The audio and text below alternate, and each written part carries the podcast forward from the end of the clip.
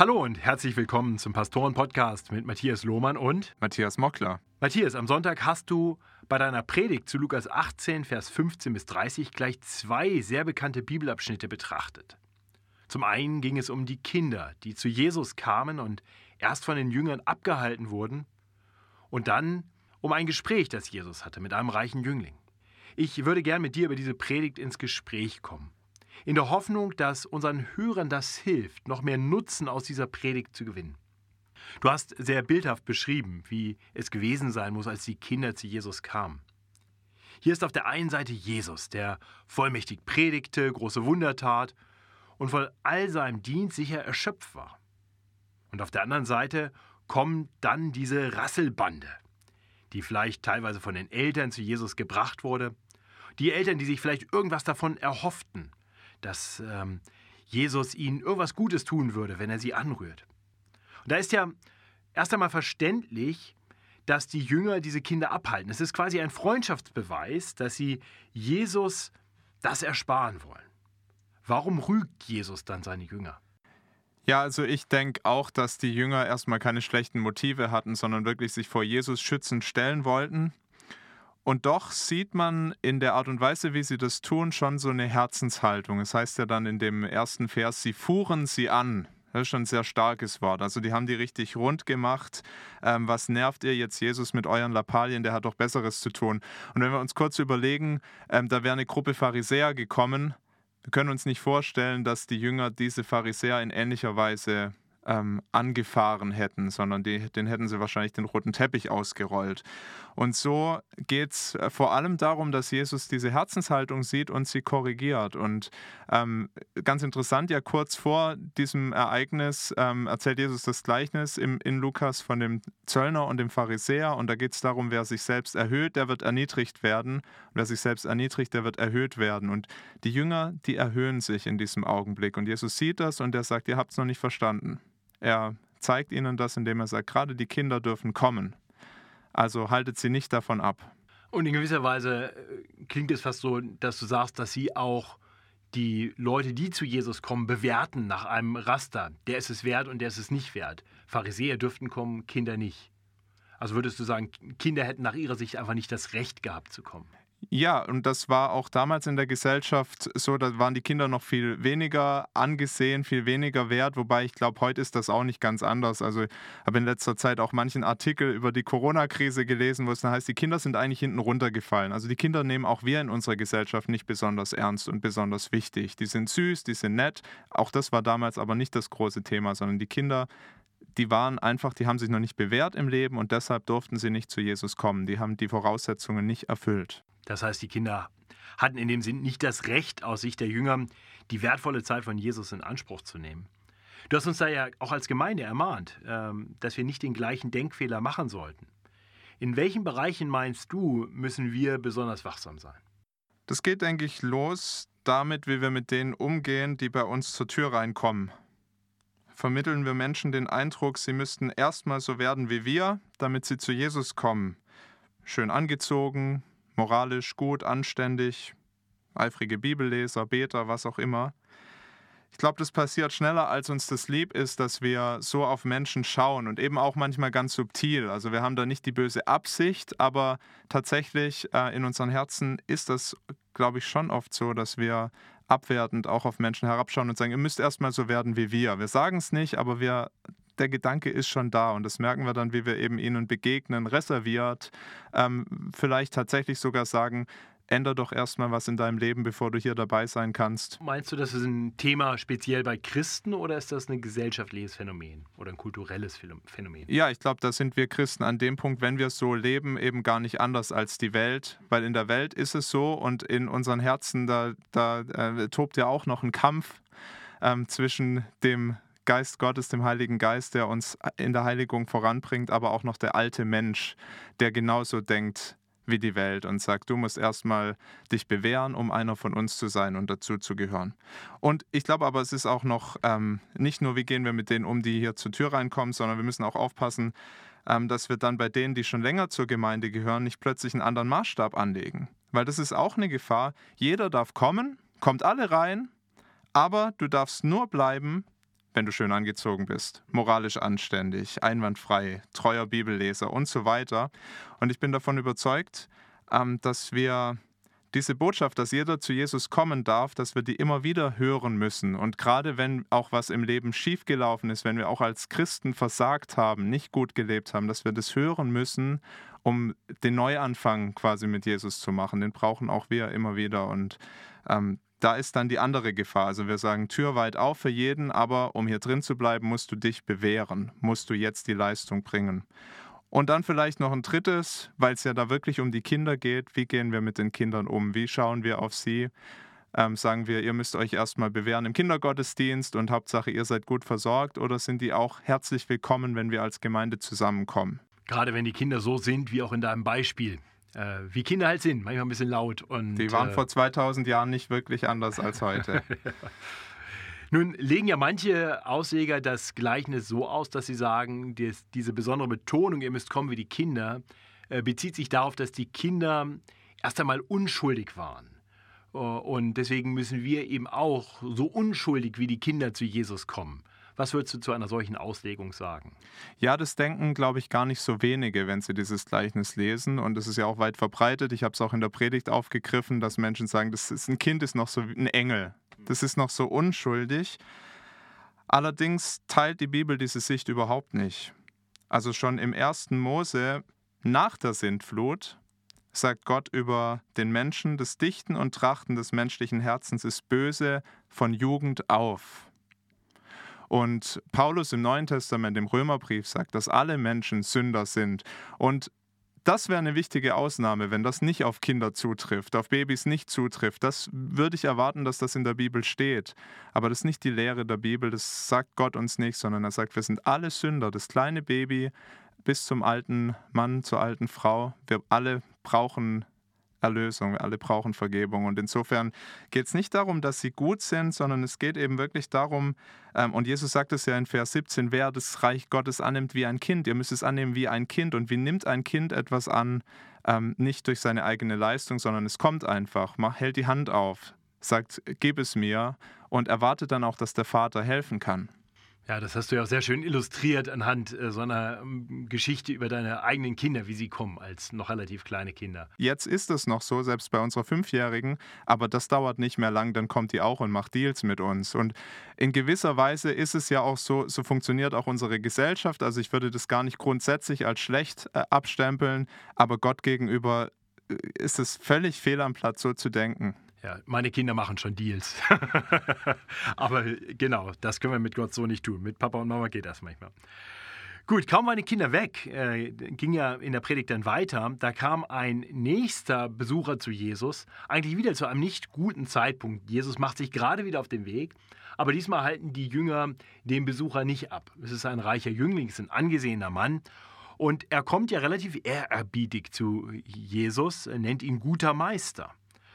Äh, was war eigentlich falsch daran? Ähm, Jesus korrigiert ihn ja gleich und das klingt fast ein bisschen unwirsch, aber Jesus war doch ein guter Meister, oder nicht? Ja, das ist vollkommen richtig. Jesus war und er ist der beste Meister. Und der reiche Jüngling hat ihn völlig zu Recht so angesprochen. Der Punkt ist aber, er scheint ganz offensichtlich das nicht gewusst zu haben, wer da vor ihm steht. Denn ähm, man kann sich auch vorstellen, das Gespräch geht dann anders weiter und der reiche Jüngling sagt zu Jesus, ja, warum korrigierst du mich? Du bist doch Gott, du bist doch Gottes Sohn. Aber das tut er ja nicht, sondern der Obere, der kommt und er geht davon aus, da ist ein guter Mensch, einer, der auch ein bisschen was weiß, der die Bibel gut kennt und den frage ich jetzt mal als selber guter Mensch, was muss ich denn tun, um das ewige Leben zu bekommen? Also es ist eigentlich für ihn ein Gespräch auf Augenhöhe. Zwei gute Menschen sprechen mal miteinander und philosophieren oder vielleicht geht es schon noch tiefer, aber er glaubt nicht, dass er mit Gott spricht, sondern mit einem guten Meister. Das heißt, was Jesus hier wirklich äh, versucht zu korrigieren, sind eigentlich gleich zwei Dinge. Nicht? Zum einen die Selbstwahrnehmung, dass Menschen vollkommen gut sein könnten und zum anderen aber auch die Wahrnehmung, dass Jesus eben nicht nur ein guter Meister ist, sondern der gute Gott selbst. Ja, ich denke, er möchte wirklich dieses Denken des Oberen erschüttern und er macht es ja immer wieder auf eine Weise, äh, dass er es nicht direkt anspricht, sondern dass er wirklich die Menschen dazu herausfordert, auch mal nachzudenken. Das können wir eigentlich auch von Jesus wirklich lernen, dass wir nicht immer gleich in die harte Konfrontation gehen, sondern so mit Menschen den Weg gehen, selber mal nachzudenken, Fragen zu stellen, im Denken die Leute herauszufordern. Und das, ja, das ist ihm gut gelungen mit diesem Mann. Ja, wohl wahr. Nun äh, sagt Jesus dem Jüngling ja, dass er die Gebote halten soll und dann, dass er auch äh, alles, was er hat, verkaufen soll, es den Armen geben soll und Jesus nachfolgen soll. Äh, und der reiche Jüngling fühlt sich überfordert. Aber hat Gott nicht tatsächlich das Recht, das von uns zu fordern? Genau das ist der Punkt, denke ich. Dass Gott dieses Recht hat und dass Jesus diesen reichen Jüngling, diesen Oberen an den Punkt führen will, Gott hat das Recht zu fordern, dass wir nach seinen Geboten leben, und zwar nicht nur nach ein paar, sondern nach allen seinen Geboten. Und ähm, diesem Mann stand im Weg, dass er so gut über sich gedacht hat und gedacht hat, ich lebe doch da nach all dem schon. Und deshalb fordert er ihn heraus, genau an dem Punkt, wo es für ihn schmerzhaft wird, weil ähm, dieser reiche Mann schon das erste Gebot gebrochen hat. Dieser reiche Mann hatte einen Gott und es war nicht der lebendige Gott dieser Welt, sondern es war der Mammon, das war das Geld. Und das sehen wir eben, als Jesus ihn an diesen Entscheidungspunkt führt, verkauft das alles und folgt mir nach, dass er lieber beim Geld bleiben will. Und er geht ja dann auch traurig weg. In dem Abschnitt heißt es nicht, aber in Parallelstellen finden wir das, er geht traurig weg, weil er seinen Gott, das Geld, so lieb hat. Und ähm, und Jesus möchte ihn an den Punkt bringen, dass er wirklich traurig wird, dass er daran verzweifelt, dass er merkt, der Weg, der, die Gebote zu halten, das ist wirklich, das, daran scheitere ich. Also eigentlich hätte er kommen müssen, auch kommen dürfen und sagen, Jesus, das, ich pack das nicht. Hilf mir. Kann man andersrum auch sagen, wenn einer das packt, ich meine, es könnte ja sein, es gibt die Jünger, haben viel verlassen, das kommt direkt im Anschluss in dem nächsten Abschnitt, den du ja auch noch mitgepredigt hast. Ähm, kann man sagen, wenn er es denn gemacht hätte, dann wäre er auch vor Gott gerecht gewesen und dann hätte er das ewige Leben geschenkt bekommen? Nicht durch die Leistung, denn das ist ja dieses ganze äh, Denken in dem ganzen Abschnitt auch, das Jesus vermittelt. Es geht nicht um diese Leistung. Also du wirst nicht gerecht dadurch, dass du das verkaufst, sondern es ging ihm darum, dass er, ähm, er wollte ihn wirklich dazu herausfordern, das zu verkaufen. Es war jetzt nicht nur so eine Übung, ein Gedankenspiel, sondern das war schon ähm, sein Aufruf an ihn, um dann aber sein Leben eben nicht mehr ans Geld zu hängen, sondern an Jesus. Und darum geht es, dass er sein Vertrauen auf Jesus setzt, nicht auf seine Leistung tatsächlich. Und die Jünger haben das gemacht, vorbildlich würde ich sagen. Sie haben alles stehen und liegen lassen und sind im Vertrauen Jesus hinterhergegangen.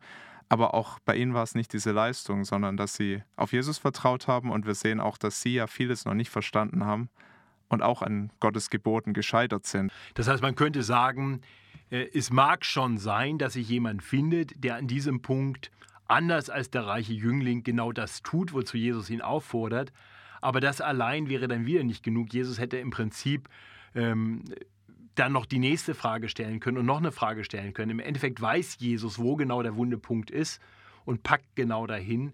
Und bei dir oder mir oder bei Petrus hätte er vielleicht einen anderen Punkt gepackt, weil Jesus uns kennt. Wäre das richtig? Das äh, halte ich für genau den Punkt. Nur glaube ich auch, dass bei uns reichen Deutschen Jesus mit dem Thema Geld wahrscheinlich uns alle schon ganz gut am Herzen packt. Wir haben auch im Hauskreis über diesen Text nochmal ausgetauscht diese Woche und wir haben gemerkt, dass uns das alle nicht kalt lässt, dieser Aufruf, verkauf alles. Selbst die Studenten sagen, also mein schönes Sofa oder ähm, die, ja, die schönen Klamotten, das alles verkaufen und Jesus nachfolgen, das wäre für mich auch ganz schwer gewesen. Und da haben wir noch nicht die Millionen auf dem Konto, aber, der, aber wir sind auch reich und, und mögen eigentlich den Wohlstand. Deswegen ist dieses Gleichnis wohl auch so kraftvoll, weil der reiche Jüngling in gewisser Weise jedermann ist und viele sich in ihm wiederfinden können. Aber wenn es denn jemand gäbe, der sagt, ich habe überhaupt keinen Bezug zu materiellen Dingen, mache ich gerne, äh, wollte sowieso immer schon irgendwie auf Wanderschaft sein und äh, asketisch leben, äh, bei dem wären es dann andere Dinge und da würde Jesus ihn wieder woanders hinpacken. Ne? Ja, sehr hilfreich. Ähm, wenn Jesus dann sagt, dass es Menschen unmöglich ist, zu tun, was wir tun müssten, um uns Gottes Reich zu verdienen, äh, da stimmen wir dann also offensichtlich zu. Es wirkt aber fast so, als würde, würden die Jünger Jesu denken, dass sie es wirklich geschafft haben. wieso stellt Jesus das dann in den Versen, die folgen, mit der Frage des Petrus nicht richtig? Warum korrigiert er dieses Denken nicht, sondern gibt einfach Verheißung? Ja, da habe ich auch eine Weile drüber nachgedacht und ähm, bin auch immer noch so ein bisschen am, am Ringen, was da genau der Punkt ist. Aber ich denke, dass er es mit ihnen ganz ähnlich macht wie mit dem Oberen, dass er eben nicht in die Konfrontation geht, sondern er zeigt ihnen, das wird sich auf jeden Fall lohnen, wenn ihr euer Vertrauen auf mich setzt. Glaubt doch nicht, dass sich das nicht lohnt. Und er zeigt ihnen den großen Gewinn, den Schatz, den sie haben, dass sie schon hier auf der Erde reich beschenkt sind und in Ewigkeit. Und das kann uns das Geld tatsächlich, das, das kann jeder, der sich mal hinsetzt und mal in einer ruhigen Minute drüber nachdenkt, ganz klar machen. Das Geld kann mir in Ewigkeit keinen Schatz bringen. Und er zeigt ihnen diesen Schatz und, und ähm, korrigiert damit eigentlich ihr Denken. Und ähm, ja, ich würde aber gar nicht ausschließen, dass die Jünger nach diesem Gespräch immer noch gedacht haben, auch, dass es vielleicht auf ihre Leistung ankommt. Das kann ich mir gut vorstellen, weil wir sehen viel, was die Jünger auch noch nicht verstanden haben, ja dann auch im Anschluss jetzt in den nächsten äh, Abschnitten im Lukasevangelium. Und äh, ja, Gott führt sie auch Schritt für Schritt und sie erkennen mehr, aber Jesus ist an dem Punkt noch lange nicht fertig mit ihnen. Das ist wahrscheinlich auch die Herausforderung, wenn man so aus äh, aufeinanderfolgenden Perikopen jetzt irgendwo predigt und dann ist der Predigtext zu Ende. Aber unmittelbar danach kommt ein Abschnitt, wo Jesus erklärt, dass er zum Kreuz gehen muss und sterben muss. Äh, und ähm, das ja in dem Zusammenhang tatsächlich herausfordernd ist, ja, warum denn dann eigentlich? Genau, weil es eben doch nicht reicht. Nicht? Und, ja, äh, und sie verstehen es ja dann auch erstmal überhaupt nee, nicht. Genau. Und insofern, ja, es ist auch, ist eine Gnade, dass er ihnen hier einfach mal die Schönheit vor Augen stellt, wie schön das ist, nachzufolgen, wie schön das, wie, wie reich beschenkt sie sind und sie jetzt nicht ähm, hart kritisiert. Und ich denke, an dem Punkt können wir wirklich auch enden und sagen, was für eine Gnade, wenn wir wissen dürfen, dass wir von dem Gott, dem alles möglich ist, gerettet wurden, auch wenn es uns aus eigener Kraft völlig unmöglich wäre, so zu leben, wie wir es sollten. Weil nicht, weil es äh, nicht machbar ist, sondern weil unsere Herzen das nicht wollen. Und wie gut zu wissen, dass der Herr für uns alles getan hat und uns so freisetzt, ihm nun nachzufolgen, für ihn zu leben und was für wunderbare Verheißungen. Danke, Matthias, für die Predigt, in der du uns das auch so wunderbar am Ende noch deutlich gemacht hast. Äh, die, diese frohe Botschaft. Und ich wünsche uns allen, dass wir uns an dieser frohen Botschaft erfreuen und in der Gnade Gottes wirklich leben und so dann auch immer mehr zu Menschen werden, die bereit sind, alles loszulassen und Jesus treu nachzufolgen. Möge es so sein. Ich wünsche euch und Ihnen Gottes reichen Segen.